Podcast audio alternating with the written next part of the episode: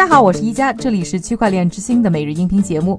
我们是一档为大众准备的节目，不用担心自己不懂区块链，不用阅读各种冗长的微信文章，每天几分钟，让我给你说透链圈新鲜事儿。今天是二零一九年的四月五日，星期五，大家早上好。今天呢，我们首先来关注一下数字货币监管方面的最新动态。在酝酿了半年之久之后啊，美国证券交易委员会，也就是 SEC，终于发布了针对代币发行，也就是 ICO 的最新指南。这份文件呢，主要是概述了怎么样的数字货币设计和发行呢会被归位为证券类别，并且帮助评估代币是否应该登记注册为证券。还以呢已经发行的一些数字货币呢作为案例向公众解释。这个问题呢之所以重要啊，我相信呢可能关注我们的节目的朋友也听我们节目讨论过，是因为呢这个就关系到这些代币是不是会归 SEC 管，是不是要遵守证券法。那 SEC 的机构企业财务主管 William 的 Heman 呢，在本周接受采访的时候就表示啊，这份指南呢，对于初创公司去确定他们的代币是否符合证券标准啊，是非常有用的。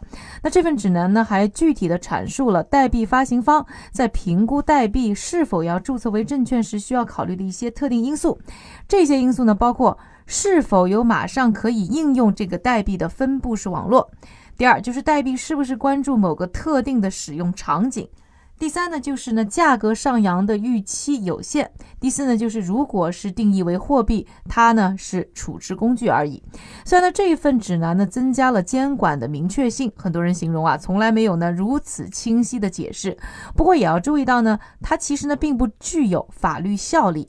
另外呢，很多呢法律专家和业内人士表示呢，这份文件虽然更清楚了，但是在很多问题上呢依然没有给出明确的答案。比如说呢，这份指南呢。适用的范围有多广？怎么定义所谓的活跃参与者？另外，对海外发起的项目又会受到什么样的影响？另外呢，就是呢，大家非常关注的这些金融机构托管业务的问题等等。当然了，监管的路呢，得一步一步的走。这个还是给呢整个的监管呢又走出了新的一步。说完了在 SEC ICO 方面的最新指南之后呢，我们下面的时间还是交给韭菜哥，他为大家准备了一组呢链圈的最新快讯。好的，一家，我们先来看一组企业方面的消息。首先啊，纳斯达克的上市公司 Octa 新成立了一支五千万美元的风险投资基金，用于投资初创科技公司，包括与区块链合作的公司。